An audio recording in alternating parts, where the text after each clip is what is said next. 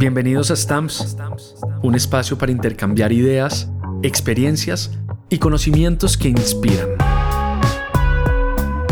Hoy hablaré con Freddy Méndez, director creativo, copy y pensador independiente. Recorreremos su historia y crecimiento en agencias como Leo Burnett, Sancho, Sístole y DDB. Los amores y odios de este mundo publicitario.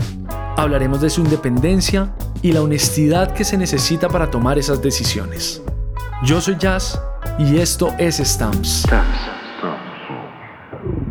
Hoy regreso a Bogotá en busca de mis amigos y colegas eh, de esta ciudad con los que he trabajado en alguna parte creativa o la vida misma me ha llevado a encontrármelos en el camino, desarrollar marcas, eh, trabajar con artistas. Y bueno, hoy tengo un gran invitado, un grandísimo amigo. Eh, voy a describirlo como él se describe en su blog.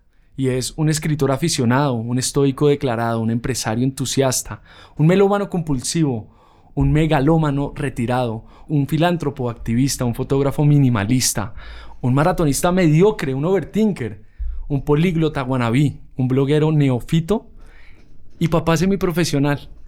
Este es mi amigo Freddy Méndez. Bienvenido. Juanito, muchas gracias por la invitación. Feliz de estar acá y, que podamos compartir un ratico a ver qué pasa. Y después a de ver una... cómo, a ver cómo nos sale esto. Y después de tres tomas que yo le estaba diciendo cologa. Bueno, bueno, qué chimba tenerte acá, qué bueno abrir este espacio, conectarnos. Eh, yo, yo tengo siempre invitados, digamos, como del medio, pero desde la parte audiovisual, ¿no? Como directores de foto, el asistente de dirección, productores, directores de arte. Y me parecía muy chimba hablar realmente de creatividad desde la dirección creativa, desde estas cabezas que vienen de la publicidad. Y quería conocer un poco más porque hemos hablado un buen tiempo como amigos, pero hay cosas que yo no sé. Y hay cosas que también está bacano que la gente conecten como, ah, este man estaba detrás de esto, ¿sí? De alguna manera. Porque eh, pueden ponerle cara, vamos a dejar las redes, todo. Acá estábamos hablando de esto convertirlo a video más adelante y puede ser una buena idea. Entonces, nada, primero quiero comenzar con preguntarte quién era Freddy Pelado creativo, quién era este, este loco con ganas de crear, de tomar fotos, de la música, quién era ese, sabías que ibas a, ser creativo, sabías que ibas a escribir, cómo fue esa construcción, que es rico volver como a, esa niñez. Pues bueno, yo la verdad no sé de dónde, de dónde viene como esa, esa inclinación creativa, yo diría que como lo cuento en algunos, en algunos ensayos y en algunos artículos que escribo, eh, es probable que la creatividad se me haya detonado como desde, desde la infancia, ¿no? Me acuerdo que mi mamá para cuando se iba a trabajar me dejaba mucho tiempo solo. Y entonces en, ese, en esa soledad pues buscaba los libros como para poderme escapar de alguna manera. Me dejaba encerrado con llave, así de casposo era que me decía, este, este, este, chino vuelvo y no está. Entonces em, me refugiaba mucho en los libros. Me, empezó a gustar leer desde, desde muy chiquito. Creo que, que me, me gusta mucho. Y, y desde ahí empecé como a, imaginarme eh, los relatos que escribía y me gustaba también dibujarlos de alguna manera. De, alguna forma empecé a como a relacionar eso como con un, como con un instinto creativo eh, pues muy primario y también empecé de, paso a escribir. Empecé a escribir como unas historias, por ahí a veces las, las retomo y, y creo que un ejercicio interesante que tengo planeado hacer es buscar esos relatos recopilarlos todos esos relatos de infancia y desde la perspectiva que tengo hoy, ya un poco más, más maduro, mucho más crítico también, poder eh, reescribir algunos manteniendo, manteniendo la esencia que tenía en ese la momento. niño ahí también, sí, ¿no? Sí, total. ¿Y de qué era? ¿De, qué se trataba? No, no, de, de, de, todo un poco. Incluso me, me, me aventuraba a, a, explorar como filosofía también, ¿no? Como filosofar siendo, siendo muy, muy pequeño. Y hay unas cosas muy interesantes, ¿no? O sea, sin, sin haber leído nunca a filósofos, ni a, ni a Platón, ni a Descartes, ni nada. O sea, simplemente porque, porque me, no sé, tenía como esa necesidad de, de, de, explorar mentalmente lo que había. Me reunía también incluso con amigos cuando estaba muy chiquito y, y hablábamos como de cosas... Eh, no sé, que yo decía, esto no tiene nada que ver con mi edad, ¿no? Entonces, e, e, eso pasaba mientras, mientras también me gustaba mucho el fútbol, ¿no? Fui, fui muy aficionado al fútbol, siempre me ha gustado el deporte, me gusta mucho competir en todos los aspectos de la vida y creo que también eso es otro, otro factor bien importante que tiene que ver con mi carrera más adelante, como ese, ese nivel de competitividad que siento que siempre ha estado ahí. Y, y bueno, yo creo que la sumatoria de todo eso es lo que, de donde podríamos... Eh, resumir de dónde sale como ese instinto creativo, ¿no? La pasión por, por dibujar, por escribir, por competir eh, y como de expresar mis, mis, ideas, ¿no? Bien sea en un ensayo, bien sea en un cuento, eh, ese tipo de cosas me, me, gustaba hacerlo mucho e incluso, incluso me aventuraba a escribir poesía, ¿no? Como, escribir, como poesía, pero en eh, versos, ¿no? O sea, tratando de escribir, de escribir versos. Tenía por ahí unos, que unos por ahí unos 10 años máximo. No, qué loco. Una vaina muy loca, sí, una vaina muy loca. Y, y, y, y, sobre todo como leerlos después de mucho tiempo es, es, es, es raro. Es como, es como confrontar las, las, las, emociones que tenía por esa época. O sea, es, es, de verdad, es de verdad una cosa muy, muy loca. Qué lindo. Y desde ahí, desde ahí yo creo que viene, viene como eso, ¿no? Después, obviamente, todo el tema de la música, siempre me ha gustado la música, no sé tocar un carajo, pero... Pero, pero, pero, pero, pero, pero mi día se llena con, lleno los, los, los, silencios y los espacios con, con, mucha música, ¿no? Necesito, si voy por la calle caminando, voy con audífonos, y voy con música, cuando me levanto pongo música, obviamente trato de explorar géneros musicales que vayan como acordes al momento del día, que me imagino que es lo que hacemos todos, y en la música también encuentro mucha inspiración, ¿no? Ya después... Cuando, cuando estaba en la adolescencia, pues quería como encontrar una carrera en la que pudiera expresar todo eso y por, y por hablando con un amigo, él fue el primero que me habló de publicidad, ¿no? Me, me, dijo que iba a entrar a estudiar publicidad, yo no entendía mucho de eso. Y el tipo era un creativo brillante, un creativo, o sea, fantástico. A veces pienso que hay gente más creativa fuera del negocio. Más, sí, total. Que, Que, que, incluso, que incluso metida en, en, en el mundo publicitario, ¿no? O sea, yo creo que ese, también ese adjetivo de creativo es muy, es muy pesado, ¿no? Porque yo no, o sea, ¿quién, quién se presenta con un adjetivo? Creo que la única carrera en la que nos presentamos con un adjetivo somos nosotros los publicistas que cuando nos preguntan qué somos, decimos soy creativo, ¿no? O sea, porque, por ejemplo, nunca había Messi presentarse como soy, soy hábil o soy rápido, ¿no? es como, es como, raro, como raro, pero nosotros sí nos describimos como creativos y cuando me pongo a pensar en eso siento que hay gente que a lo mejor no trabaja en creatividad como mi amigo que nunca se hizo publicista ni trabaja en nada que tenga que ver con creatividad, pero eran los tipos más brillantes que conocía pues por su capacidad incluso de, de, hacer graffiti y hacía unas cosas espectaculares y la forma en la que decoraba su cuarto y en la forma en la que, en la que él mismo se vestía, ¿no? Yo decía, este tipo es, tiene una, una, mentalidad diferente y, y, y desde ahí cuando cuando, cuando empecé a hablar con él, me dijo que iba a estudiar publicidad, nunca terminó finalmente estudiándolo, pero fue el primero que me habló de eso. Habló de eso. Y ahí me quedó como la duda y entonces empecé a explorar un poquitico de qué se trataba la publicidad. Y, eh, y en comienzo pues me, me, me, encantó, me encantó todo lo que, lo que había para hacer desde ahí. Mm, y, ¿Qué era eso? Como crear, crear qué? Crear conceptos, crear comportamientos. En, en, realidad, bueno, yo, es que es, es bien, es bien raro la, en mi abordaje con la, con la publicidad pues obviamente es una, es una carrera que, que amo porque pues me, me, dio todo lo que, lo que tengo y lo que, lo que quería conseguir de alguna manera también creo que lo, lo, logré en buena medida.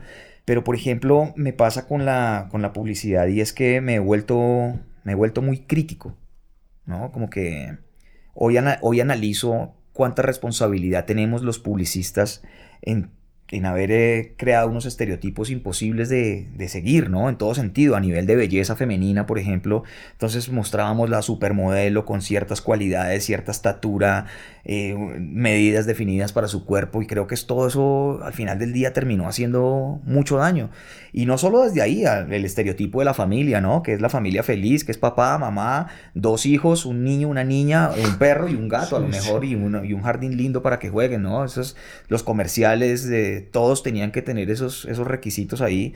Y las familias no son así. Las familias no son eso. De hecho, mi familia. Eh, no es eso. No, no, no es la así. Mía tampoco. Entonces, entonces, cuando uno se da cuenta, dice, oiga, ¿será que yo no, yo no entro en la, en la media o, hay algo que está mal? Yo creo que hemos creado unos estereotipos que, a mi modo de ver, son absolutamente peligrosos, nocivos, que terminan afectando psicológicamente a la gente y, hoy cuando veo, pues obviamente, cómo, cómo, esos estereotipos se multiplican a través de las redes sociales, también siento que es, que es peligroso. Aún así, cuando yo empecé a estudiar publicidad, la quise ver ya desde ahí, ¿no? Lo que, lo que te digo, yo como que ya tenía esa visión crítica y filosofaba desde que era muy niño. Cuando entré a estudiar publicidad, pues entonces tenía, tenía la sensación que si yo podía venderle a la gente un jabón, también, también podía venderle una idea noble. O, utilizar la publicidad como herramienta educativa para dejar un buen mensaje, para, para contar algo, a lo mejor para salvar vidas, a lo mejor para decirle a la gente no, no, contamine, ¿no? O sea, claro, ahí tengo un, un gran conflicto con muchos colegas, con muchos amigos, pues porque obviamente para muchos de ellos el negocio de la publicidad es ayudar a vender un producto. No, es una campaña para vender un producto y cuando eso se cruza, por ejemplo, con los premios publicitarios, pues hay gente que se raya porque dice, pues es que es mucho más fácil ganarse un, premio con una campaña en la que usted pide a la gente que done sangre porque eso conmueve, porque saca lágrimas a los jurados, mientras que yo tengo que vender un, celular. o sea, no, me, no me ponga a competir con lo mismo. La publicidad se hizo básicamente como una herramienta, o se creó como una herramienta de venta, ¿no? Entonces, eh, ahí creo que siendo honesto, pues les doy la razón. Creo que, claro, la publicidad tiene que vender algún producto, pero no por eso creo que ese producto se deje de vender si uno deja un buen mensaje. Y un ejemplo clarísimo de eso es lo que hizo Dove. Justamente rompiendo todos los estereotipos. Con, estos estereotipos, todos esos estereotipos de belleza que habíamos creado nosotros mismos como sí, publicistas. ese caso. Y ellos como, como, como marca se atrevieron a decir, vamos a hablar de una belleza real. La belleza real es que las mujeres tenemos estrías, que no todas las mujeres tenemos ese mismo cuerpo.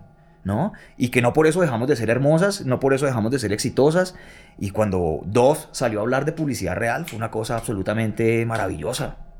Claro, claro. Entonces yo creo que ahí ese fue el caso donde había un man que pintaba y, las entrevistaban y como que ellas... ¿Sí? Había, había un... No, muchas, muchas campañas. O sea, ellos empezaron a hablar de, belleza real con esa campaña, que era como una...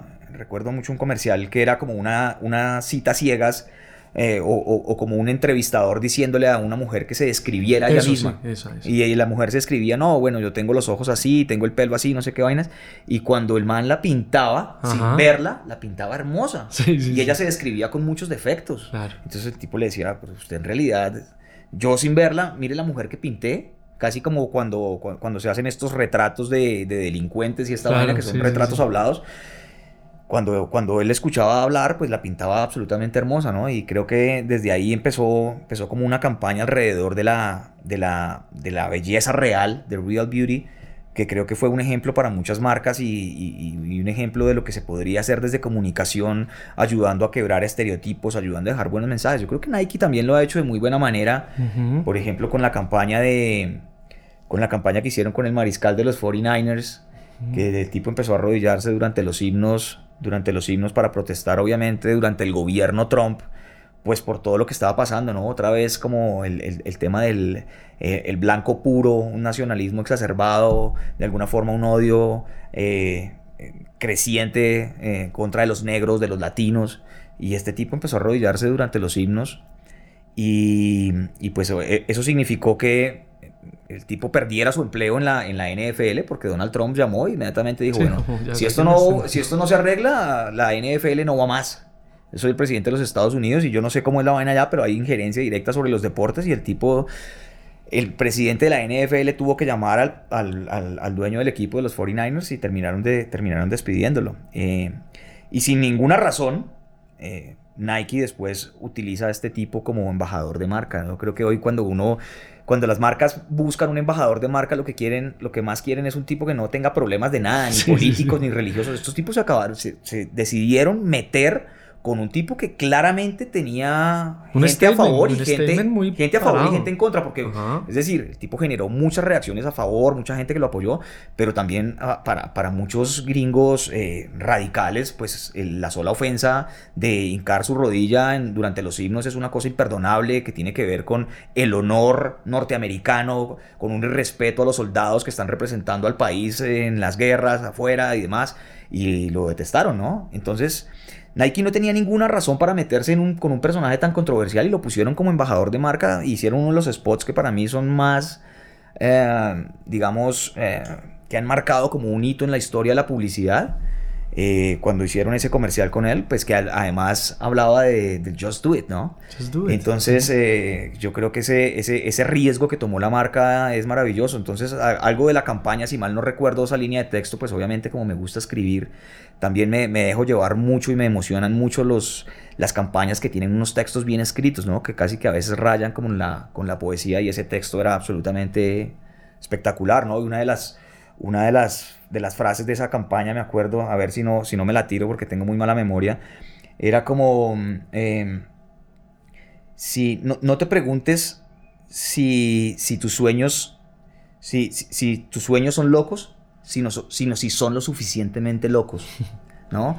Iba por ahí la línea más o menos, eh, no, quiero como, como dañar un texto tan maravilloso con, con, algo que a lo mejor no es tan preciso, pero pero, pues bueno, a los que estén escuchando los invito a buscar esa campaña porque es absolutamente maravillosa y creo que es una de las grandes piezas de publicidad que se han hecho en los últimos, en los últimos 10 años, creería yo. Y, y una muestra clara, pues, de, de, lo que estábamos hablando, ¿no? De cómo la publicidad puede también incluso eh, permear la sociedad y dejar cosas que generen valor, que pongan a la gente a cuestionarse, a reflexionar, que le muestren eh, el daño que estamos haciendo con el planeta. Yo creo que se pueden dejar muy buenos mensajes. O sea, si uno puede lo que digo, vender un jabón eh, con unos argumentos eh, en muchas ocasiones ficticios, porque también vamos a decir que como publicistas también a veces nos inventamos algunas mentirillas piadosas y encontramos como la fórmula secreta y el componente whatever que lo bautizamos nosotros mismos.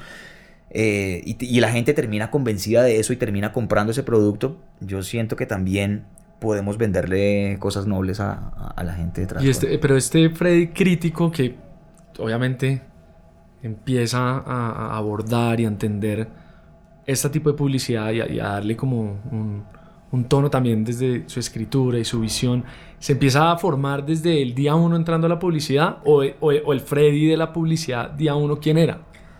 No, e, en ese momento creería que, creería que pues entra uno al, negocio más lleno como de, de ilusión y con ganas de hacer cosas, pues porque obviamente mi primer trabajo fue en Leo Burnett y Leo Burnett de los 90 yo creo que es el equivalente, no sé qué tanto estará relacionada a la, tanto conocerá la gente que, escucha el podcast, el tema publicitario, pero era como el equivalente a una agencia argentina que formó, en mi opinión, a muchos de los mejores creativos que hay hoy en el mundo, que se llamaba Gulle Bachetti.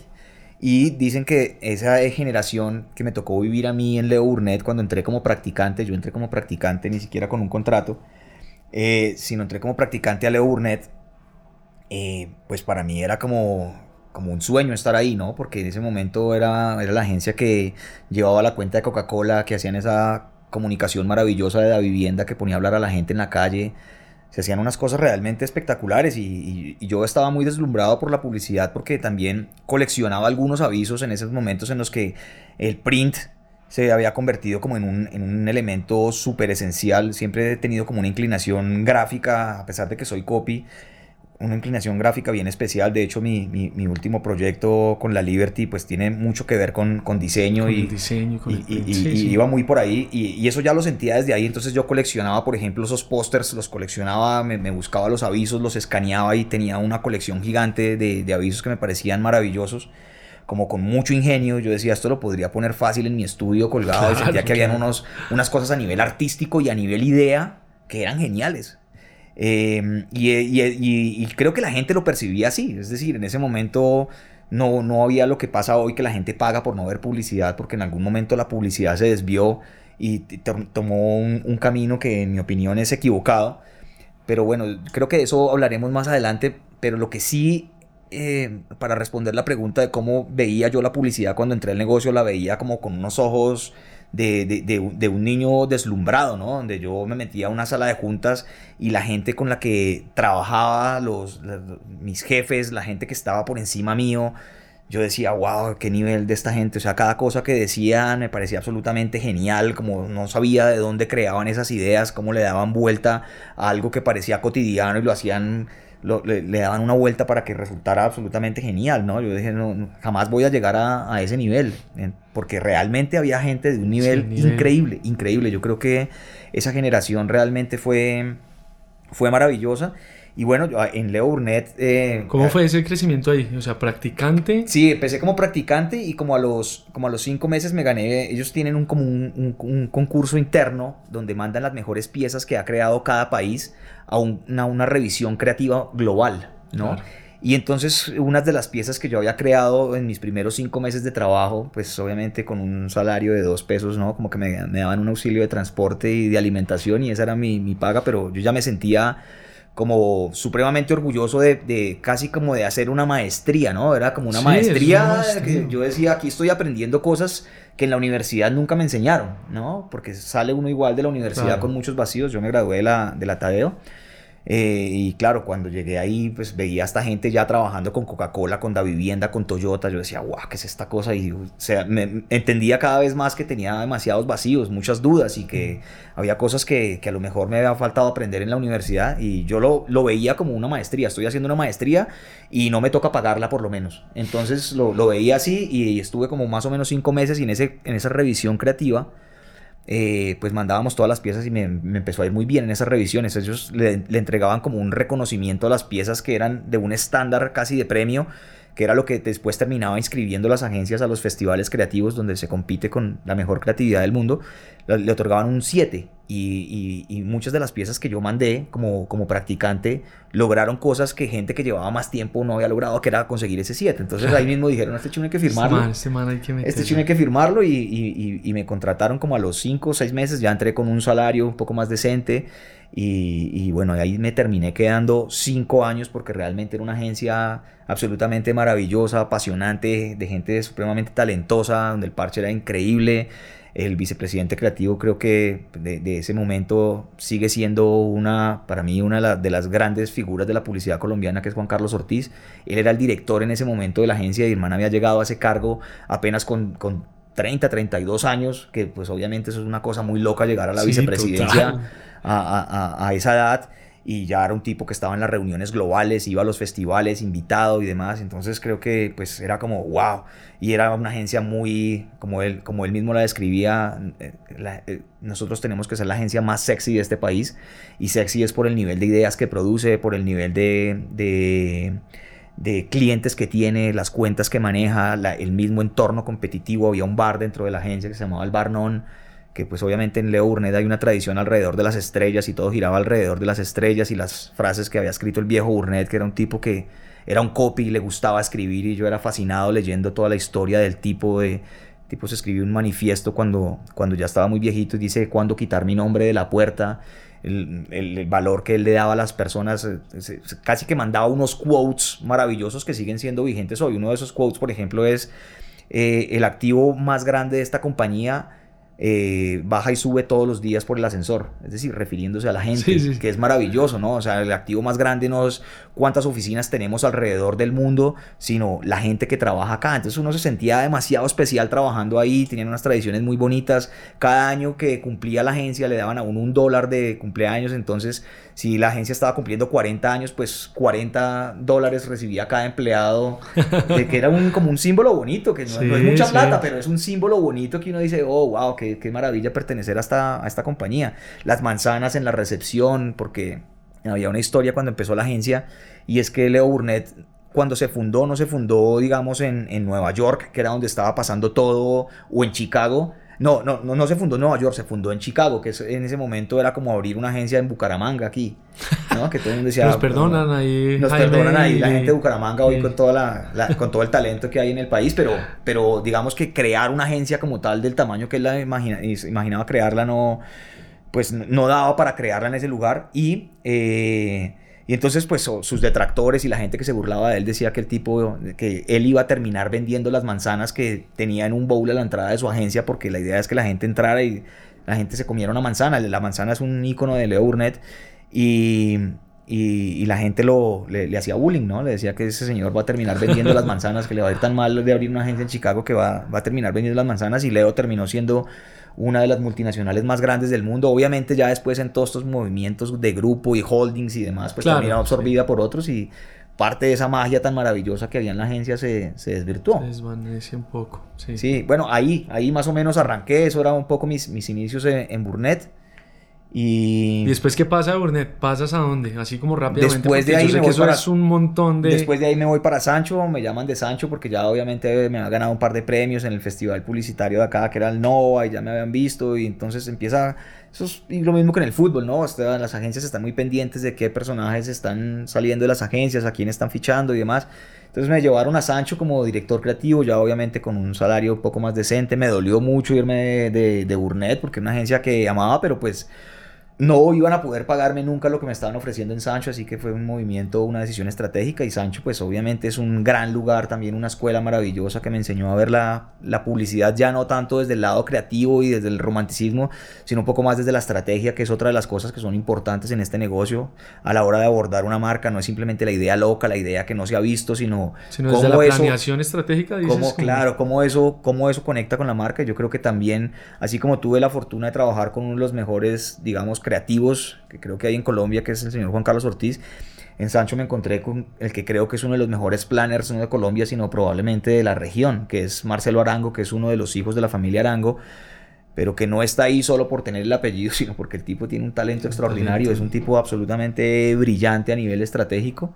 Y, y bueno, ahí estuve otros, otros cinco años y después eh, Carlos Felipe, que era el presidente, me, me, me, invitó a participar como de otra compañía que hace parte del grupo, que es Sístole, que se encarga de hacer BTL. BTL son como, como acciones en calle, publicidad guerrilla, activaciones, promociones, como publicidad que no parece publicidad. Y me encantó también ese, esa faceta. Ahí terminé ya no como director creativo, sino como vicepresidente creativo de la, de la agencia. De la agencia. Y, y también hicimos unas cosas espectaculares con Visa, con Adidas con ProColombia.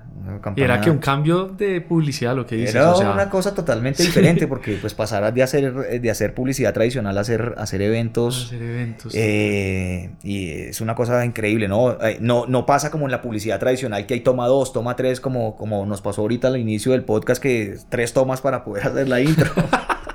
sino, sino, marica, si salió mal, salió mal. Y hay que improvisar y hay que ponerle una cara diferente y hacer que eso pareciera que estuvo Sí, que, que- se, que- planeó desde es antes, un- un es show un vivo, no hay, no marcha atrás. Entonces eso genera una tensión adicional si el micrófono falla si la luz no se prendió si tal es una cosa maravillosa y, y me- a mí me encantó y obviamente la posibilidad de hacer los, los stands de Colombia alrededor del mundo porque manejábamos Pro Colombia entonces la, la, la misión esa romántica de vender nuestro país cuando digo venderlo en el mejor sentido de la palabra de atraer turismo atraer inversionistas Claro. mostrar la cara linda del país enamorar al país así. y yo, pues obviamente no soy un tipo de ponerme la pulsera de Colombia, ni del sombrero volteado y la vaina, pero sí soy un tipo muy, muy, muy amante de este país. O sea, me- cada vez que salgo creo que tengo la responsabilidad de, de a donde vaya tratar de dejar el nombre de Colombia muy bien puesto, así que...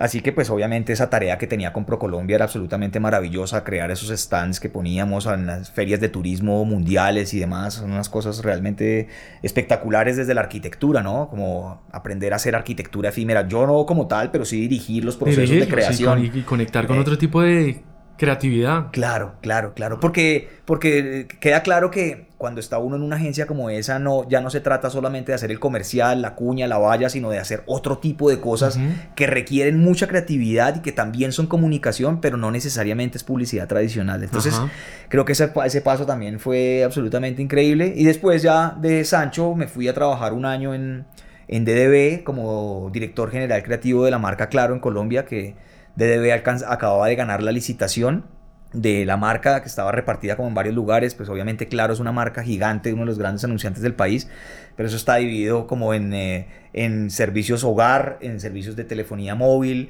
en internet, eh, eso son demasiadas unidades es de negocio, cosa- empresas, y ellos, y eso estaba repartido en muchas agencias, y cuando DDB la ganó, les propuso crear una sola agencia para, mm, digamos, administrar toda la creatividad de la marca, y me llevaron como director creativo, con un equipo más grande que el que tenía en DDB, en, en Sístole, pero, pero, pero bueno, era Ahí nos conocimos. eh, yo creo que ahí nos conocimos. Sí, ahí hicimos sí, un total. comercial contra Bantel. Ah, sí, sí, sí, correcto, correcto. Pero una cosa, una locura. O sea, Sí, marico, ustedes tres días antes ya, toca rodar esto en dos días, fue puta, hay que sacarlo, pero no sé qué pasó, salió al aire y tocó salió, bajarlo, salió, pero salió. tocó bajarlo. Salió obviamente porque, pues, Porque vino, vino, muy- vino la, vino, vino la contrademanda de Avantel y, ¿no? Que era como un Sí, poco de, sí. de, de, de- esa, de esa publicidad, de esa Sí. publicidad de, darse bate entre, entre Sí, telefónicas.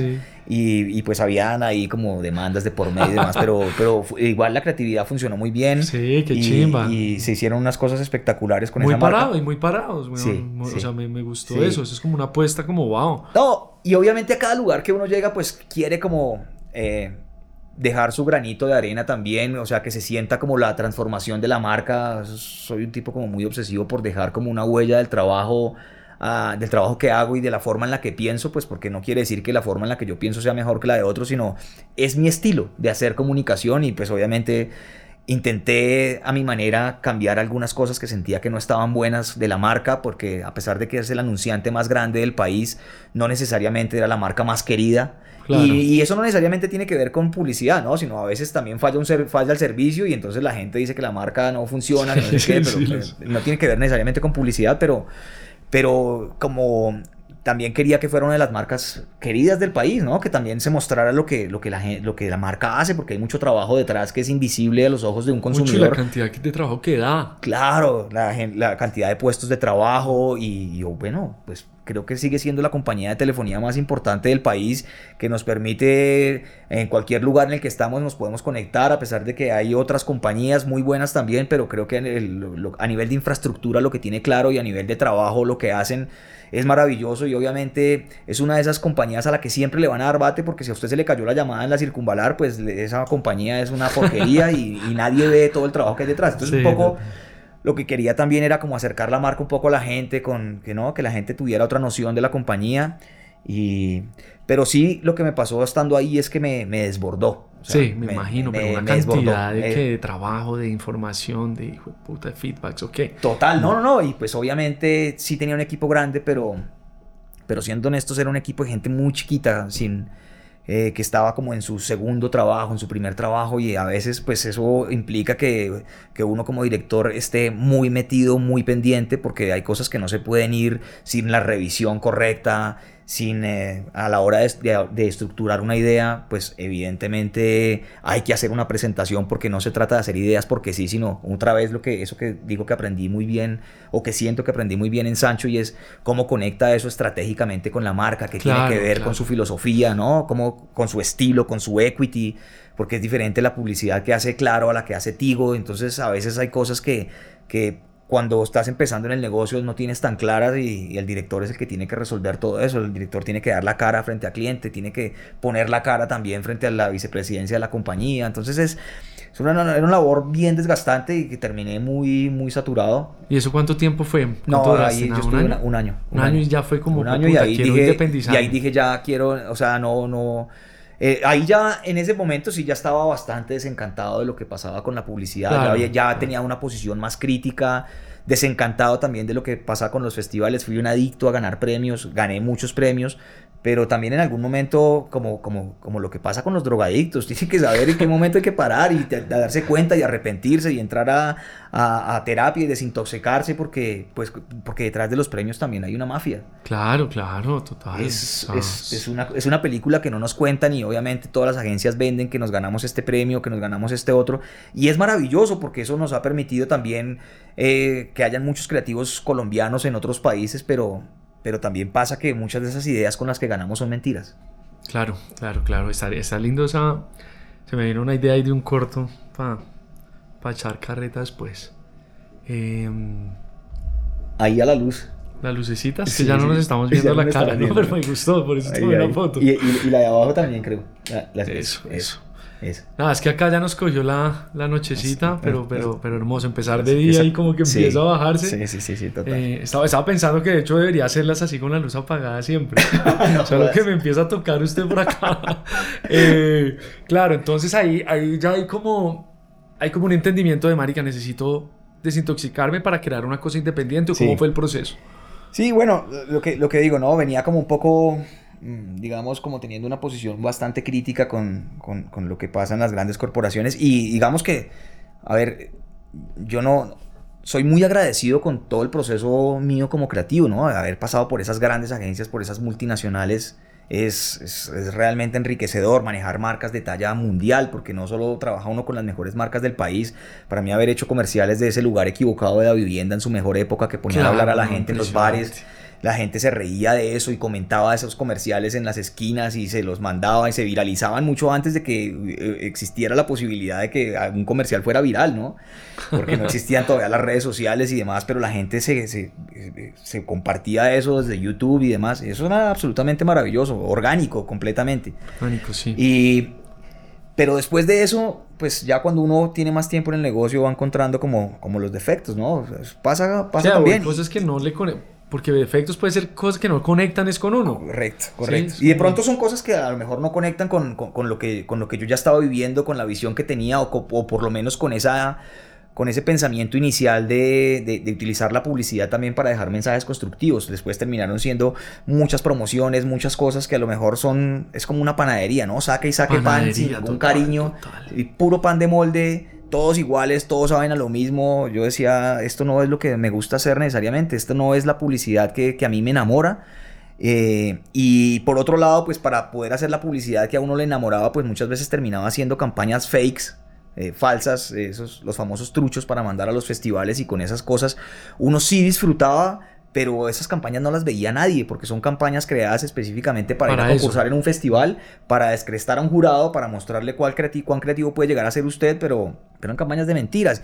Y obviamente eso es como un secreto muy bien guardado en la publicidad y, después a la gente terminó incomodándole que yo hablara de eso, ¿no? Porque es como el, mago que sale a revelar los trucos de los otros magos y, pues cae mal. Sí, sí, sí. Entonces pues sí, eso, eso generó como, como cierta ampolla y, y como el malestar de muchos amigos que todavía seguían en el medio y demás eh, empezar a hablar del burnout laboral, porque obviamente gente que, que, trabaja hasta muy tarde, que no tiene una vida. Eh, yo siento que el negocio es complejo y hay que trabajar. La gente simplemente ve unos tipos peludos eh, que la pasan buenísimo, que van de fiesta y que no sé qué, pero, pero, pero detrás de eso hay unas responsabilidades grandes y hay un nivel de trabajo muy fuerte que hace que mucha gente termine renunciando, que mucha gente termine dedicándose a otras cosas. Y eso ya estaba empezando a pasar en ese momento. Y, sí, yo terminé un poco cansado con la ilusión de a lo mejor de, de crear un proyecto diferente que después ahí es cuando nos, nos reencontramos cuando cuando, cuando creamos la Liberty, que también pues, es el, el último proyecto en el que trabajé de la experiencia de, pasar a ser emprendedor, de crear empresa y de hacer un proyecto con tus reglas, con lo que piensas, eh, con una filosofía muy clara, a lo mejor también con un discurso muy pesado, ¿no? Porque pues eran tantas las cosas que tenía para cuestionar que a lo mejor quisimos ponerle a una empresa muy chiquita pues una carga de responsabilidad eh, grandísima pero pero pero cuando pero honesto pero honesto honesto y cuando yo veo lo que lo que el, trabajo que hicimos con la Liberty creo que es de esos proyectos de los que más orgulloso me siento más feliz me, me siento. Creo que hicimos unas cosas absolutamente maravillosas con las reglas nuestras jugando a lo que queríamos hacer eh, siendo claros con los clientes también sin sobreprometer cosas que después no van a ocurrir en ese tiempo logramos aparecer como en los blogs de esos famosos de diseño que en algún momento admirábamos y hubiéramos querido aparecer ahí, después ver nuestros trabajos publicados ahí, estar nominados por a, varios premios sin pagar, ¿no? Porque una de las cosas que, por ejemplo, criticaba de la publicidad era eso, el tener que pagar para inscribir una campaña y participar y además pagar una campaña que no se hizo sino que es falsa. O sea, es como una cadena de errores que yo decía, esto está... Sigo pensando que está muy mal, de verdad, sigo pensando que está mal, porque con esa plata, por ejemplo, en época de pandemia se hubieran podido salvar muchos trabajos. o sea, la plata que, que, que, la plata que se gasta en las agencias en vanidad es ridícula es ridícula. O sea, con eso habrían podido eh, dejar de despedir tres empleados menos o mejorar los sueldos. Ese tipo de cosas que, hace que la gente termine desertando, que termine yéndose. Hoy creo que la publicidad tiene un, dolor de, algo que, que, como con algunos colegas les decimos juniority, porque ya mucha gente senior no está en el negocio porque se ha cansado, porque ha montado su compañía o porque, porque simplemente ya no comulga con este estilo de publicidad que venimos haciendo, ¿no? Con esa publicidad que la gente ya no quiere ver y paga por no ver. Que es que hoy la gente, si se, mete una, se, mete una cuenta de, YouTube eh, eh, Premium, ¿para qué? Para no pagar, para no, No ver paga, para que no me joda, sí, para que no me joda eso. Para que no me aparezcan cuñas. O sea, es así de sencillo. Y Spotify usted paga para que no, no hayan interrupciones. ¿Quieres, ¿Quieres escuchar tu música sin pausas? Paga. Paga. Sí, sin publicidad. Entonces digo, wow. Y aún así me parece ridículo que haya marcas que pagan para incomodar a la gente porque, le, porque está claro que eso es, es Sí, incómodo. sí, sí. usted está escuchando una canción y le metan una cuña de algo y, y que haya gente que pague para eso. Lo mismo en los pre-roll de YouTube. Usted, eh, tan pronto sale Skip Ad, chao papá. Yo no me quiero ver eso yo- completo. es que acabo de buscar, me demoré buscando este video para que voy a verme otro que me está quitando, sí. eso Correcto, entonces es yo digo, y aún así es un gran negocio. Yo no sé cómo hace Google para, para generar ahí tanto, tanto movimiento de caja, tanto flujo de caja, pero, pero la ese es un Liberty- poco... Sí, no, en la Liberty ustedes, yo creo que ya ahí encontraron como la moda, el print, eh, la música, o sea, unos Es valores que, así. No, o era, sea, era una cosa increíble. Era una cosa increíble porque nos dábamos el lujo, por ejemplo, de cada mes lanzar una playlist con las canciones que escuchábamos durante ese mes. Y, y- y nos pusimos a la tarea de tratar de que fuera música también como nosotros, ¿no? De alguna manera independiente, como, como música que no suena en radio, que no es como meterse a la, a la BBC y bajar las 10 canciones y ponerlas en nuestra playlist, sino escuchar música del mundo, porque eso también abre la creatividad, porque nos inspira otras cosas, porque nos mete con otras culturas. Entonces nos metíamos a escuchar música en Japón, a mirar qué está pasando en África, a mirar qué está pasando en Latinoamérica, en Estados Unidos, por supuesto. Eh, pero nos gustaba que, eh, como que ojalá que no fuera música tan comercial. Sí, y no, no, porque, muy, y no muy porque, curioso. no muy porque no curiosos igual, ¿no? Es como muy curiositos, Sí, o sea, muy inquietos. porque la gente a veces dice, ay no, pues tan indies, no, Sí, pues tan, no. tan, tan, tan intelectuales y, y tan eh, que odian el mainstream. No, el mainstream tiene unas cosas increíbles, Sí, total, buenísimas también. Pero el propósito, co- como es ser una agencia independiente y demás, pues era como tratar de encontrar música nueva y a lo mejor explorar por allá de los años 50, en los años 70, que hay tanta música increíble y que no, que no, no suena hoy con tanta frecuencia y rescatar algunos sonidos de esos y estaba muy bueno. Es un ejercicio que era maravilloso. Alrededor de la moda, pues obviamente siempre hemos sido como dos tipos. Cuando yo me junté con mi socio, con, con Rigo, que... eh, Saludos, Rigo. Dicho el, abierto el paréntesis, es uno de los, de los grandes cracks del diseño de- de- en este país. A él no le gusta mucho que lo diga, pero, pero, lo, pero lo pienso genuinamente.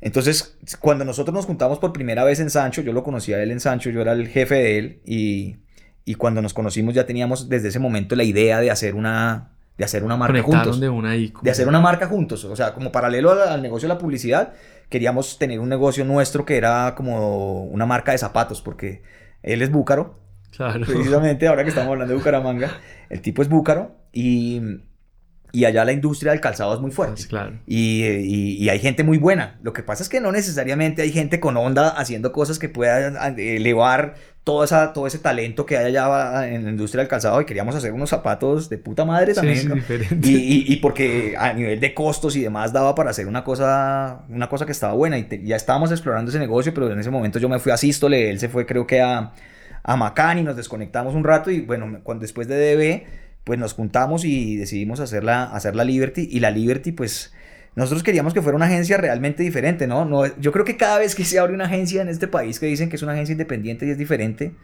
pues la gente dice, mm, la, la gente se pone en la misma tarea de decir, no, nosotros somos una agencia diferente. Pero en realidad uno se va a dar cuenta y es el mismo modelo simplemente que a escala, con, con menos personas, pero sí el mismo un gráfico, un copy, una persona en cuentas, una persona en contabilidad, una persona en compras y como unas réplicas a escala, ¿no? Sí, total. Es Pero- que eso no hay que tratar de inventárselo otra vez, ¿no? Es como. Nosotros son otras cosas. Pero son nosotros, otras cosas. nosotros de alguna forma sí queríamos replantear todo eso y por eso una de las premisas de nosotros era que nosotros, además de ser como una, una agencia o un estudio de diseño, queríamos ser también una marca. Eso fue como Claro, una. Porque, porque combinaba con nuestra. Con nuestra con nuestro sueño cuando nos habíamos encontrado en Sancho de tener la marca de zapatos, pero dijimos ahora, ya de pronto no son zapatos, pero saquemos productos Sí, nuestros. cuando yo los conocí fue como marica, ya tenían estas chaquetas que tenía como también un ADN muy militar, no sé de Exacto. dónde venía eso, dónde venía todo no, esto. pues porque se- la empresa nosotros se llamaba La Liberty y entonces pues la, la Liberty tiene como esa connotación de, de- de- de la independencia, de la libertad, de las batallas que hay para lograrlo. Entonces el verde se volvió un- el, el color de la marca, todo, todo tenía como esa onda medio militar, pero una onda militar llevada a, a un extremo diferente que no es el de la guerra, sino utilizamos, por ejemplo, una de las últimas cosas que hicimos fue coger como toda esta simbología militar de los parches militares y demás y sacamos una colección de parches que se le pueden pegar a la, se le pegaban a la ropa, cosidos o con plancha y, tenía mensajes como la, eh, la, patrulla de abrazadores, ¿no? O sea, era como, como ese tipo de cosas. Por ejemplo, la... Eh, eh, ¿Cuál era el otro? había uno que decía Armor, como, como la armada en inglés, pero la R venía más chiquita, como una R registrado, y lo que se leía era la palabra amor. Amor. Entonces, ese tipo de cosas como de desvirtuar la guerra, toda esa iconografía militar y y bélica y llevarla hacia, hacia un lado de lo, que, de lo que yo siempre quise hacer, ¿no? Dejar un mensaje positivo, llevar un mensaje eh, a lo mejor cursi, a lo mejor demasiado romántico o ingenuo, pero hacia eso jugábamos y, y, eso intentamos siempre con la Liberty, la serie esta de, de cuadros que nos hicimos. Espectaculares. De poder explorar, poder explorar, hicimos como una, una, una serie de, de, cuadros que sacamos a la venta que se llamaban eh, Frases célebres de un don nadie eh, Baila Liberty, eran como unas frases que yo había escrito y las cogimos con Rigo y las convertimos ya no en un libro, mi idea era llevarlas a un libro, Rigo propuso la idea de llevarlas a cuadros porque es un tipo mucho más visual, sin perder toda la esencia tipográfica y sin que, sin que digamos la gráfica se robara el protagonismo, sino que las frases siguieran, siguieran siendo siguieran siendo las protagonistas. Y las convertimos en una serie de cuadros. Y hacer ese proyecto, ese tipo de proyectos donde la agencia saca productos y los vende y tiene una página web donde la gente entra y compra chaquetas, camisetas, ¿no? Era como uno de esos grandes retos porque decíamos, sí, muy chévere lo que hagamos, pero yo, como por qué me compraría una camiseta de Leo Burnett o con el respeto de las grandes agencias, ¿no? Eh, pero yo no me compré una camiseta de Leo Burnett o de DB. Pero, pero ¿por qué la gente sí compraría una de la Liberty? ¿no? Entonces el, el reto era como quebrar eso y era una locura ver cómo la gente entraba y compraba nuestras maletas, nuestros cuadros, eh, obviamente sacábamos poquitas unidades, ¿no? No vamos a decir que es que nos, hicimos millonarios, pero pero, pero vendíamos los productos y ese era un objetivo principal y, ver que la gente se interesa y compra y demás y eso era, creo que eso es, eso es algo que no vi nunca en una agencia, ¿no? Como en una agencia tradicional de tener una marca, de sacar una playlist, de todas esas son cosas que implican la libertad y era, ahí sí cuando analizo todo lo que hicimos ahora en retrospectiva ya que y paramos el proyecto, pues digo que, qué lindo proyecto. Qué lindo proyecto y ahí, ahí, ahí creamos una marca que yo me les acerqué a ustedes, hicimos algo muy... Divina. Muy una Una marca muy bonita. Una, marca que... Creamos ahí Padrino que, que, tenía una esencia muy, muy linda que conectaba con la música urbana y con todos esos sonidos que están saliendo de la, de la ciudad y para el lanzamiento pues en vez de gastarnos la plata en comerciales y en vallas y no sé qué, la colección obviamente sobra decir la, diseñamos en conjunto, ¿no? Nos encontrábamos, nos reuníamos, revisábamos el patronaje, revisábamos el diseño de las prendas, si el hoodie, si la capota es más grande, si es más apretada, si esta es la tela. Crear una marca de ropa es un, es un proceso bien complejo y, y creo que con Padrino hicimos una marca, una marca muy bonita y a lo que iba es el lanzamiento de eso, sí, cómo lo conectamos con la, música. y esos videitos, esas sesiones que yo las veo, las sigo viendo hoy y digo que eso tienen, tienen, nivel de, de, la BBC de London o, o, o, de Colors. Como todas esas referencias que teníamos, pero con un estilo propio. Propio. Propio, porque no se parece ni a Colors ni se parece a lo que pasa. Es padrino. Es padrino. Es padrino. y el movimiento de la cámara todo el tiempo, esa cámara flotada y el, el hangar donde se hizo y el, el neoncito que pusimos de fondo sobre las mallas. Una cosa muy linda que, que, ojalá en algún momento podamos retomar porque son de esos proyectos que son, son divinos. de esos que yo veo y digo, puta, es que no es, no es de ropa, weón, es, de, música. Es de música, sí, ¿no? Y, ahí estamos también muy conectados porque, porque claro, nos, nos, nos, juntó en ese proyecto la moda, la, música, Y, y, la posibilidad de dejar un mensaje, ¿no? Porque el mensaje, el mensaje aquí detrás era apoyemos a todas estas bandas que están saliendo, que a, lo mejor, que a lo mejor no tienen la posibilidad de hacer un video de este nivel, vistámoslos con nuestra ropa como estrategia de lanzamiento, que salgan exhibiendo nuestras, nuestra colección, porque a través de las redes sociales los van a ver sus seguidores, van a descubrir la marca, pero a la marca le queda también un video para que compartan sus redes sociales, para que, para, que, lo amplifique. Entonces para, que tenga un, para que tenga un propio playlist esa misma marca. Era una, idea, era una idea redondita. y, los artistas que sonaron ahí, yo veo los videos hoy y digo, wow, o sea, Dower Damper me parece que eso sonó espectacular. Sí, no, no, esas versiones. Es que fue un viaje musical muy lindo ese día, ¿no? Como que pasamos por todo lado. Hasta Juan Pablo Vega estuvo. Juan Pablo Vega. Nos tiró, weón. qué crack. Qué crack. sí, sí, qué crack. Qué, par de canciones tan, tan increíbles. Y también siento que fue muy lindo el mensaje que pudimos también trabajar detrás de ese manifesto eh, y reinterpretar el valor del padrino, ¿no? Como que ese era uno de los retos, como, como, como no sonamos tan machistas, porque también, o sea, se siente agresiva la marca, eh, siendo un perro y toda la vuelta. ¿Cómo podemos hacer eso de una manera también más femenina? O sea... Y, y, y, el solo hecho de cómo entra la marca ahí a apadrinar, aprovechando que se llama padrino, cómo apadrina todos estos, todos estos nuevos movimientos culturales, porque a lo mejor lo que hablamos en algún momento que no, no, no a lo mejor el futuro de esto no era solo quedarse en la música, sino explorar otras, otras versiones artísticas y, tener el respaldo de Padrino como marca. Era una cosa maravillosa, ¿no? Sueños grandes, hechos, Con, hechos con, muy poco, pero, pero hechos con una calidad de talla mundial. Sí, sí, a eso le apuntamos siempre y creo que y creo que eso fue como uno de los, de los objetivos que tuvimos con la Liberty y, creo que se siente en cada trabajo que hay ah, puesto son unas cosas y, es que un trabajo gráfico, o sea, desde como que estas dos cabezas de ustedes, weón, el copy completamente nuevo, weón, fresco, una mierda para refrescar, porque lo que han hecho con Akira, por ejemplo, lo que hicieron con, con, Notarios también, ¿cierto? Sí, claro. O sea, esa comunicación a mí me cambió, a mí me dijo. Lo de, Akira, lo de Akira fue realmente espectacular porque esas redes de ellos. Es decir, si nosotros, nosotros renunciamos a los premios justamente por, por, esa, por, esa, por esa paranoia mía con los premios de. A mí me gusta medirme, competitivamente hablando me gusta medirme, pero, pero sí sentía que había como una, como una especie de mafia detrás, porque además fui jurado de festivales y sé cómo, sé, cómo uno negocia los premios que no, no necesariamente se premia lo mejor, ¿no? O sea, a eso súmale. Campañas falsas Dos, la cantidad de dinero en el que, invierten las empresas, en las agencias en, vanidad. Y como, y como si fuera poco, después no necesariamente se premia lo mejor, sino son cosas que se arreglan después en, el baño. Bueno, yo voy a votar por tu campaña y tú votas por la mía, porque como uno no puede votar por la propia, eh, digamos, los festivales han intentado evitar ese sesgo pero, pero sigue existiendo, ¿no? Entonces uno va al baño y entonces el jurado, bueno, ¿tú qué tienes? Yo tengo esta campaña, listo, entonces yo voto la tuya y tú votas la mía. Entonces esa, ese, ese tráfico de, de, votos, esas cosas que yo salí muy desgastado y como muy desmotivado y, y eso hizo que no participáramos en festivales, pero estoy seguro que si eso de Akira lo hubiéramos mandado a festivales, habría ganado en festivales de diseño del mundo, porque es una idea, es, es como la forma en la que creamos ese feed de Instagram como si fueran pósters en donde cada cada pedacito de ese póster es un post independiente que no simplemente se trata de partir una foto en pedazos, porque para eso hay programas, sino que cada post cuente algo, ¿no? No que me quede un pedazo de codo ahí en una foto que tengo que ponerla para completarla, sino, sino ese, ese pedacito de post tiene que contarme algo. Y cómo están hechos, eso, es, eso necesita mucha ingeniería y necesita mucho trabajo detrás para encontrar cuál es el mensaje detrás de cada post.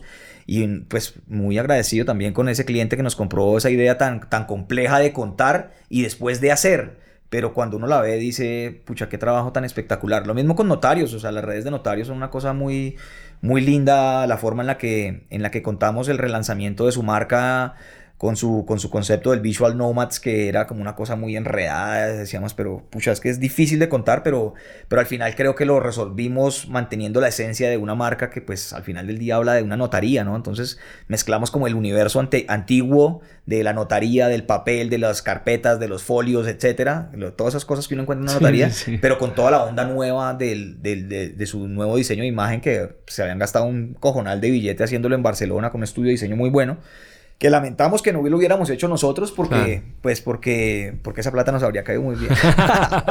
pero, pero, pero al final del día terminamos conceptualización, o sea... Nosotros hicimos la conceptualización después de que ellos vinieron de hacer ese trabajo, ese trabajo lo hicieron en Barcelona, con un estudio de diseño muy bueno, o sea, hay que decir que ese trabajo no se podía botar a la basura porque era muy bueno, pero después cuando ellos nos tiraron eso, bueno, ¿y ahora qué hacemos con esto? Porque era como, yo les dije, bueno, pero ¿qué es Visual Nomads? Ahora Notario se va a llamar Visual Nomads porque no era como los nómadas visuales, sino además esa, ese nomads tenía una K antes, o sea, como era de, de conocimiento, nomads. Entonces es como que, wow, es, es, una historia muy compleja de contar y además cómo entra la notaría porque ahora la gente los va a llamar los visual nomads o, o cómo es la vaina o ya el notario se queda atrás. Y dije, no, notarios tiene que seguir funcionando, ellos estaban muy enredados, entonces lo que hicimos obviamente en comienzo fue toda un análisis estratégico para decirle, vamos a poner a convivir los dos mundos. Si uno se fija en el, en el feed, por ejemplo, de Instagram de ellos, es un post negro, un post crema, un post negro, un post crema, genera como una, una estructura ajedrezada que es muy bonita de ver, muy descansada a la vista, en donde conviven esos dos mundos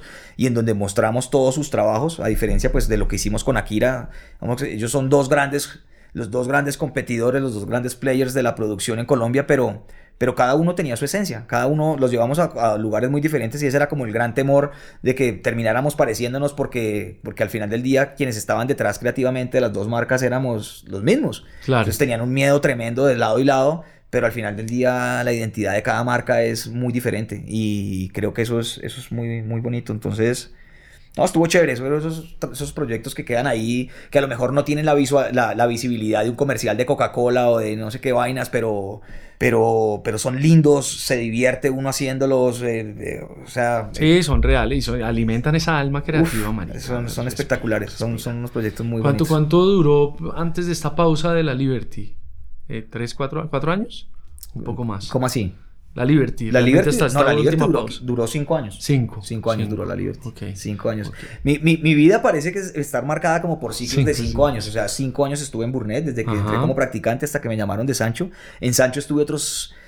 Iba a cumplir cinco años cuando me fui a Sístole y en Sístole estuve otros cinco años y donde se rompió ese ciclo fue en DDB. Claro. Que ahí estuve solo un año cuando decidí ya... Ya, necesito soltar Necesito esto. soltar esto y voy a tratar de crear mi propia empresa con mis reglas, con mi modelo.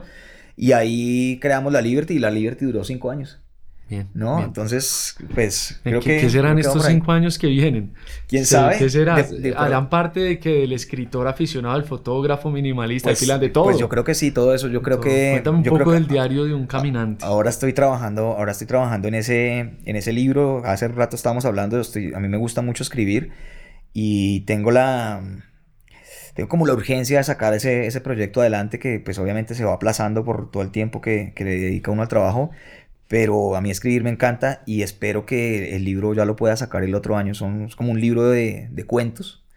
Eh, me gustan mucho los, los cuentos. A veces, a veces la literatura como tal, las novelas, eh, se vuelven tediosas de leer para mucha gente, y más en esta generación que la gente no Sí, lee sí, tanto y que no, no, no, no sé, creo que los malacostumbramos también de alguna manera, eh, pero, pero digamos que un poco eh, la intención es poder crear como unos, unos caramelitos literarios que le resulten atractivos tanto a la gente que le gusta leer grandes novelas por la forma en la que están escritos y demás, pero que también si usted coge un millennial también se pueda devorar este tipo de literatura facilito porque, Sí, sí, sí. porque son cuenticos cortos. Entonces la idea es que mientras usted está en la consulta ontológica y, lo, y el médico lo hace seguir, pues ahí se alcanzó a leer un cuento o eventualmente dos, porque no son de, no son de más de cinco páginas. Pues a veces pueden ser de una página, de dos páginas, pero trato que no, no se vayan a más de cinco páginas y creo que, y creo que eso está bonito como proyecto.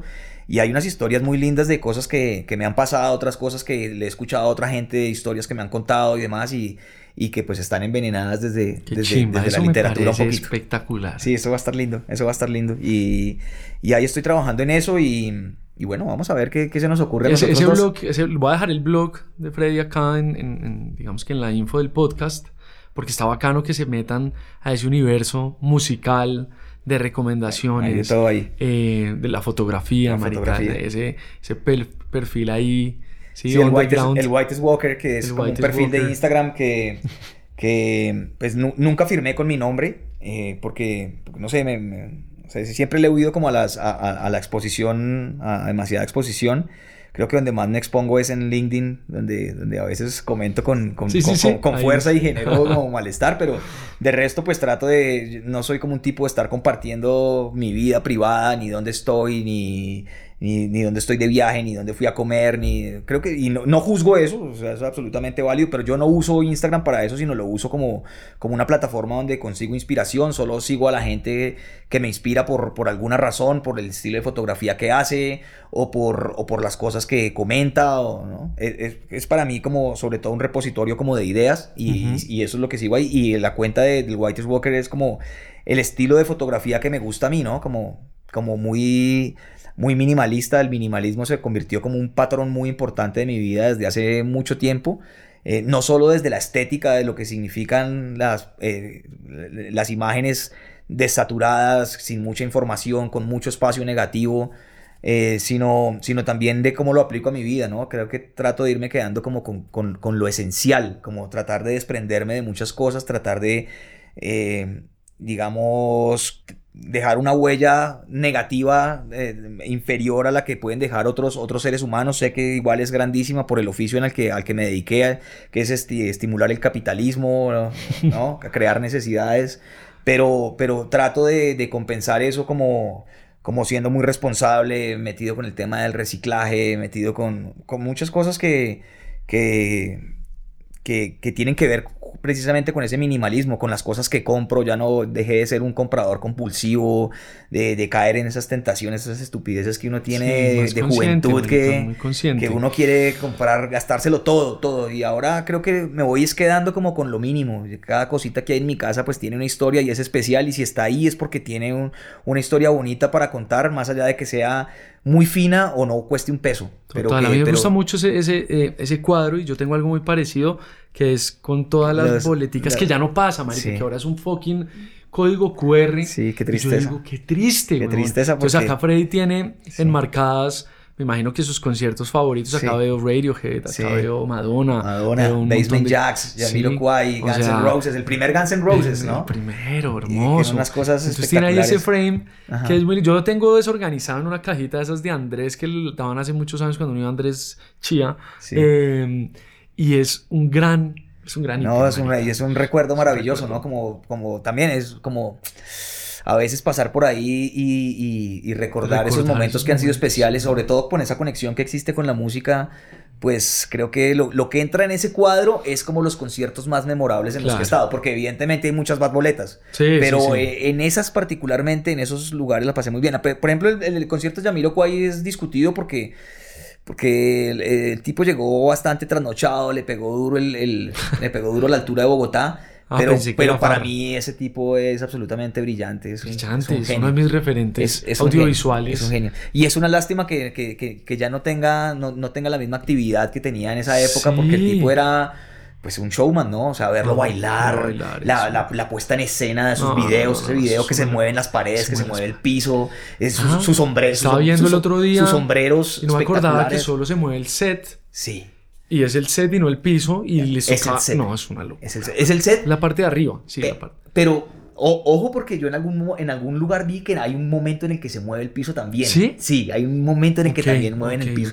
Entonces, no, es una, una, locura. O sea, a, nivel audiovisual, lo que significaba en ese momento hacer, hacer ese tipo de cosas era una locura. Fatboy Slim, un viejito que es un dios de la fiesta. Un dios de la fiesta. Dios de la fiesta, ¿no? Y bueno, ahí hay cosas también desde Incubus, que es una banda de rock que me, me, me gusta mucho. Y, de hecho, ¿qué ha pasado con ellos? No, nada. No, nada. Ahorita que estábamos hablando raro. antes de empezar, ¿cuáles son esas bandas de rock, güey? No, el rock, el rock, el rock se ha quedado atrás. Se ha quedado, sí. Es increíble porque eso, estábamos hablando de eso, que la última gran banda probablemente de, rock and roll que sigue dando hora alrededor del mundo es los Foo Fighters. Los Foo Fighters, pero, pero después de eso, pues cómo se extraña Nirvana, cómo se extraña todo lo que, pues todo ese movimiento rockero. Yo creo que yo soy un tipo más rockero que cualquier otra cosa.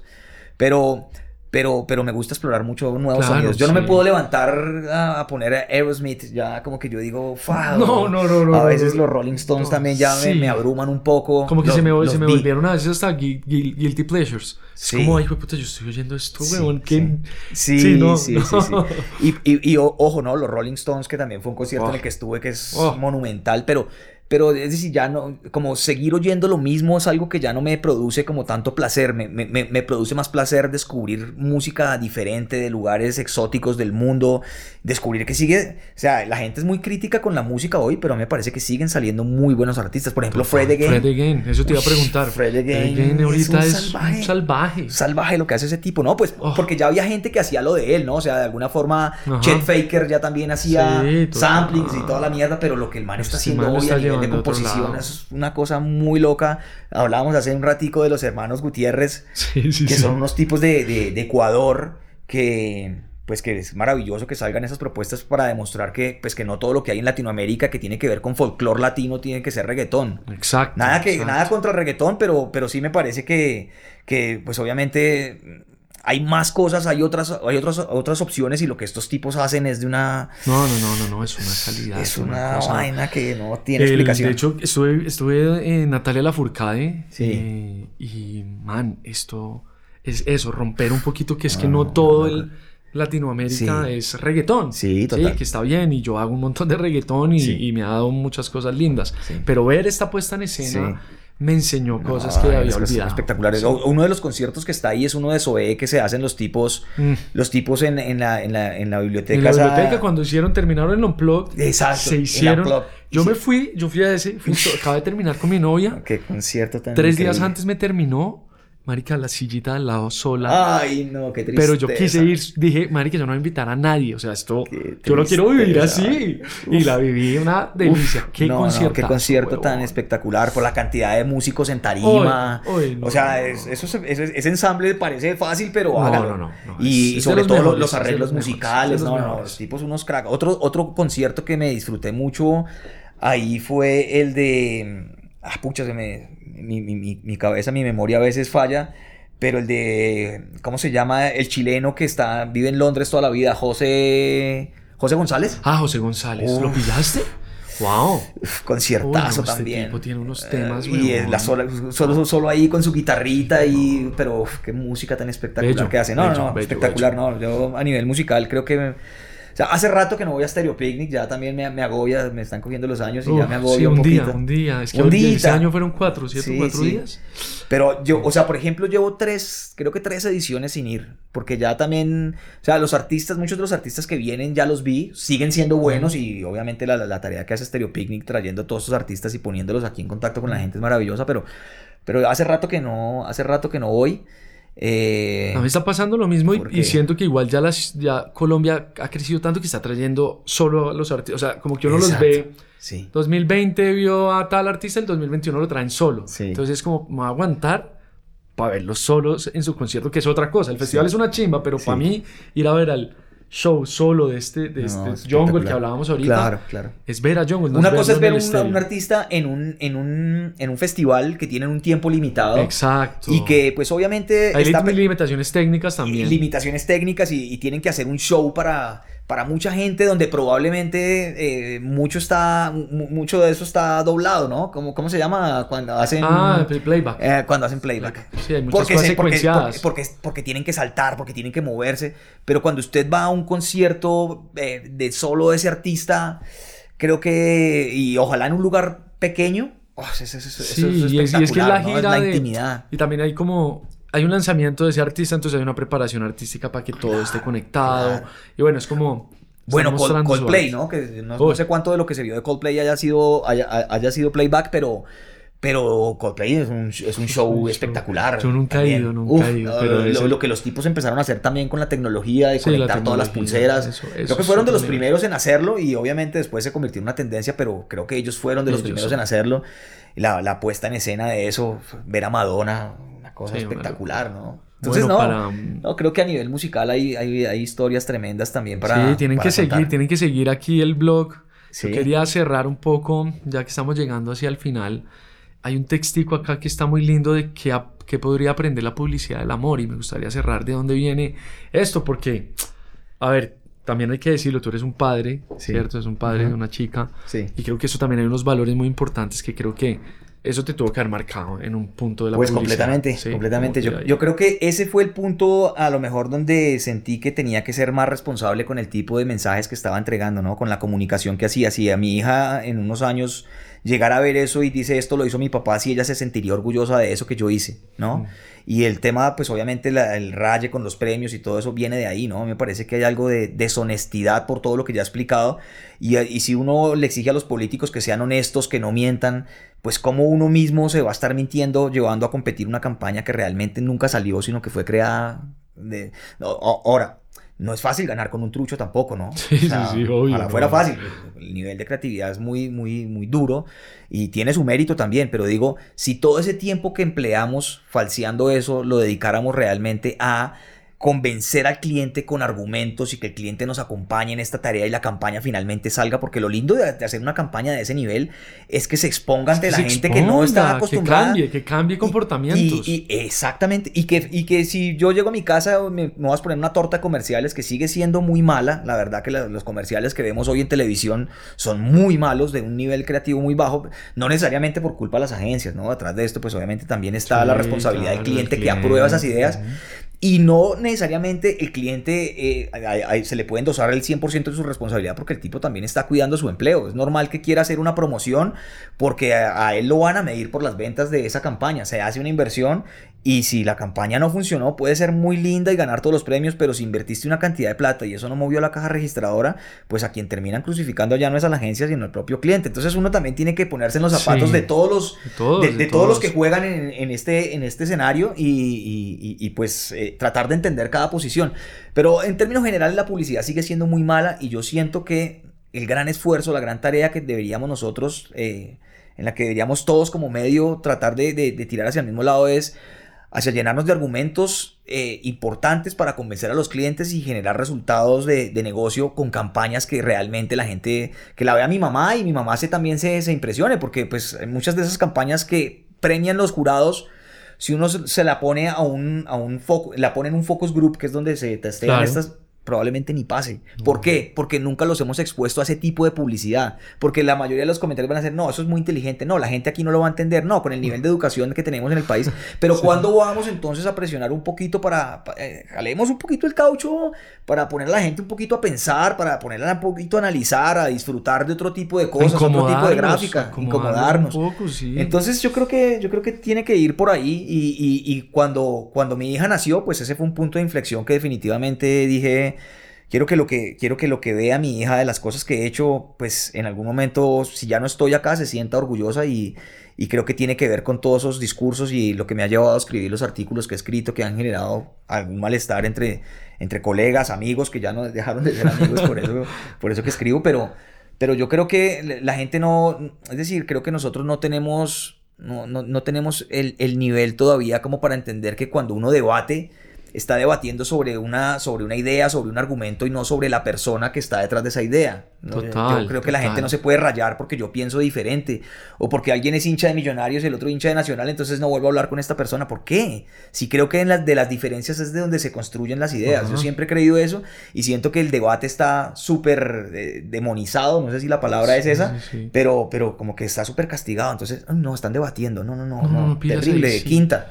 No, pues, tenemos que dejar de, tenemos que incomodarnos un poquito, tenemos que, en mi opinión, ¿no? Esto no es la verdad, pero, pero en mi opinión el debate es, es, fundamental en cualquier proceso creativo y me gusta que haya personas que piensan diferente, respeto su opinión y a lo mejor no termino compartiéndola, pero me gusta escuchar lo que el otro tiene que decir al respecto de a lo mejor una posición que me hace a mí replantear alguna cosa o si yo logro que esa persona a través de mis argumentos se replantee algo que considero equivocado, también es, maravilloso. Es un gran ejercicio, es un, gran, ejercicio como para reforzar un poco lo que uno piense o sencillamente para ver qué puedo eh, agarrar. Hemos hablado mucho de, la empatía últimamente en estos podcasts porque siento que igual ya estamos siendo más, más conscientes. Antes ni siquiera escuchábamos. A vos pensás, no, ni siquiera quiero escucharlo. Por lo menos ahora sí, hay un poquito más, no sé, en la publicidad. Yo, yo, yo, nunca me metí tanto en la publicidad. Hice publicidad claramente por el flujo de caja, porque es un buen negocio hacer comerciales.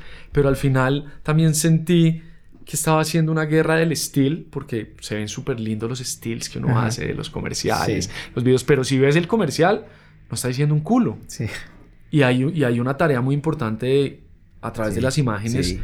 Contar algo, contar algo, o sea, y, y, ese también ha sido, y comparto mucho lo que, que dices, y es esa preocupación constante de, de, las marcas, dejar algo. dejar algo. Yo creo que uno desde lo que hace, sea cual sea el oficio de cada persona, tratar de dejar, de dejar algo, de dejar algo para los demás. Y, eh, creo que nuevamente el punto de inflexión para mí es el nacimiento de mi hija, me hizo tomar decisiones muy importantes, ser consciente de muchas cosas que antes a lo mejor me importaban un carajo y tiene que ver también con el, con el minimalismo, con la forma en la que la educo a ella, con la forma en la que, en, la que pretendo que ella entienda el mundo como no, no, necesariamente desde, desde la óptica de de el ser humano superpoderoso, sino un ser humano que comparte un espacio con otros, con otros habitantes, que esos habitantes eh, a pesar de que, no, eh, de que no tengan el nivel de raciocinio que puede tener un ser humano, pues eh, a, lo mejor en muchas cosas nos, nos son superiores, ¿no? Yo cuando veo el comportamiento de los perros, el comportamiento de los delfines, de los cerdos, digo, tengo una frase muy crítica que el otro día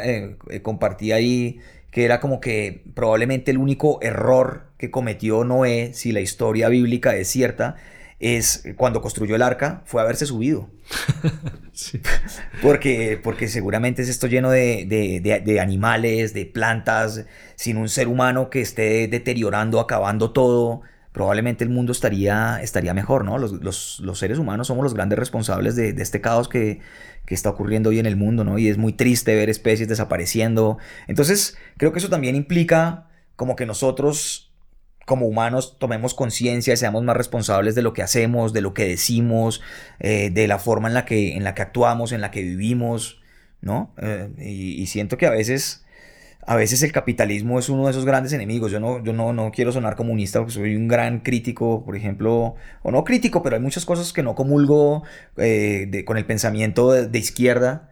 Hay otras cosas que sí, por supuesto, porque, porque eso tampoco me impide, o sea, creo que uno de los grandes errores que cometemos nosotros es juzgar todo en blanco y negro. En blanco y negro. Y, y no, nunca vemos la escala de grises que hay ahí en la mitad. O sea, yo, yo, soy, por ejemplo, digo, no soy, no comulgo demasiado con muchas cosas que hace Petro, pero lo que sí puedo decir es que una de las grandes cosas que ocurrieron a nivel educativo, que para mí eso es un hito en el país, porque si algo, de algo adolece este país, o algo que además me transformó a mí la vida fue el haber podido pasar por una universidad y siento que la educación en este país es un privilegio, un privilegio de muy pocos, de quienes tienen la plata para pagar lo que cuesta un semestre. Que son muy poquitos. Son muy poquitos. O sea, es creo que un 10% más o menos como, como, como vienen divididos los estratos y quienes pueden llegar a acceder a ese nivel educativo. Entonces creo que esa ley que acaba de salir, esa ley de educación, eh, eh, universidad pública gratuita, es absolutamente maravillosa y siento que eso en unos años va a transformar el país radicalmente. Y no porque el señor sea de izquierda, hay que dejar de desconocer ese tipo de cosas, porque hay gente que, que entonces no, que eso ya se viene trabajando desde gobiernos anteriores. Sí, amigo, pero se firmó en este gobierno. En este, y punto, y hay que, hay que reconocerle a cada uno las cosas buenas que hace. O sea, creo que lo que no podemos hacer como seres humanos es simplemente creer que todo lo bueno lo, lo, lo, lo, ponemos en primera persona y lo malo en tercera. ¿No? O sea, yo creo que hay que ser un poquitico más ecuánimes y que, y que lo que es bueno es bueno, sea incluso así sea el enemigo o sea la persona que no te cae bien o no sé. Pero creo que, creo que es, es indispensable que como seres humanos aprendamos a, a, a, ver la escala de grises y no necesariamente seamos blanco o negro y tomemos esos extremos radicales que son los que al final del día terminan llevándonos a guerras y a cosas más estúpidas todavía, ¿no? Porque, porque probablemente si la gente no es capaz de debatir con argumentos, el último argumento es tomar las armas para defender sus ideas y eso sí que creo que es una, estupidez completa.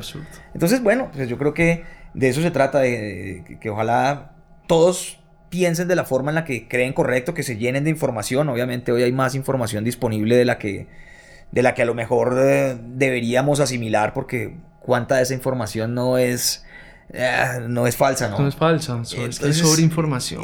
la sobreinformación. Ese es, ese es uno de los grandes problemas y una de las cosas que me pone tanto a pensar que ya hoy todo es cuestionable, hoy todo es debatible porque precisamente por el exceso de información que hay, cada uno empieza a armar un universo en su cabeza de, argumentos y, y, ya no hay, como ocurría hace unos años, a lo mejor cosas en las que podíamos estar de acuerdo más personas.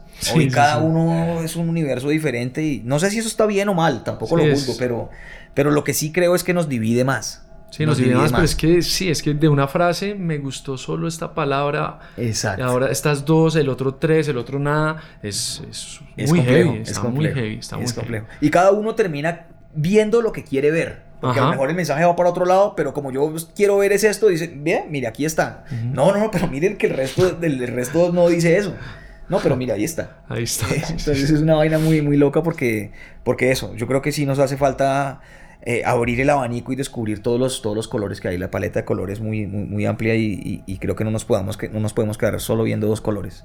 Bueno, qué chimba, qué chimba de reflexiones, qué lindo compartir. Eh, marica, hablaste de cosas muy importantes. Qué bueno hablar también sin... Y, harta mierda también. Y harta mierda, no harta mierda. Eh, especialista, falta eso en la columna. Especialista en hablar mierda. Eh, nada, gracias, weón, por abrirte acá, por contarnos estas experiencias, por conocer un poco más ahí de tu carrera y de cómo fueron esos cinco años creciendo, metiéndole todo el cariño también igual a una...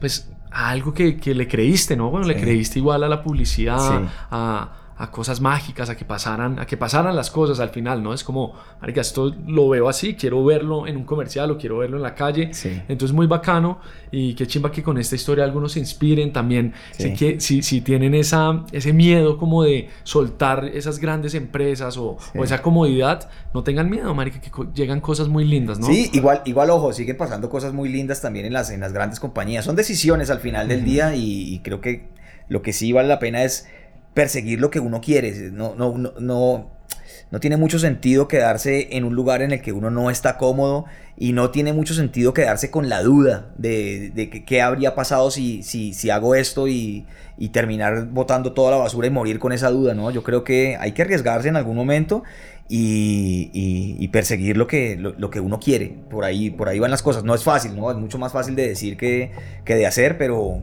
pero hay que tomar riesgos, ¿no? Yo creo que el, camino seguro pues conduce a los mismos lugares. Ajá, eso es. Entonces, no, pues muchas gracias también, Marica, por el espacio, por, por la invitación. Echamos una lora bastante divertida. Bastante divertida. y, eso que sin alcohol.